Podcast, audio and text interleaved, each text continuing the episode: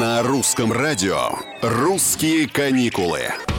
Привет, это Петр Кузнецов. Есть у нас такая традиция готовиться к майским праздникам. Причем планы на них мы начинаем строить чуть ли не сразу после окончания новогодних каникул. По мне, так это уж слишком рано. А вот за две недели до, в самый раз, вашими майскими планами и займемся сегодня. По опыту прошлых лет больше всего туристов в это время в Крыму и на побережье Краснодарского края. Оно и понятно, затянувшаяся зима, весна с ее сюрпризными холодами и снегопадами. Народ тянет стремится к теплу, к морю.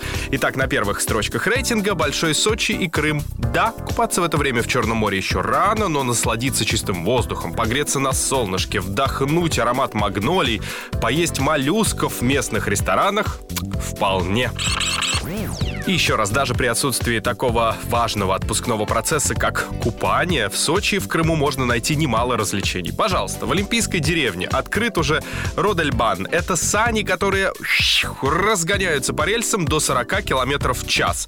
На Розе Пик невозможно не сфотографироваться на качелях над облаками, а в Скайпарке погулять по подвесному мосту. В Крыму тоже куча ярких парков и не менее экстремальные маршруты вроде похода на Айпетре. На всем Черноморском побережье побережье вам еще и предложат прогулки на яхте. Но это просто идеально встретить рассвет или проводить закат на палубе, правда? Это русские каникулы, никуда вас не провожаем. Наоборот, здесь мы только готовимся к вашим майским.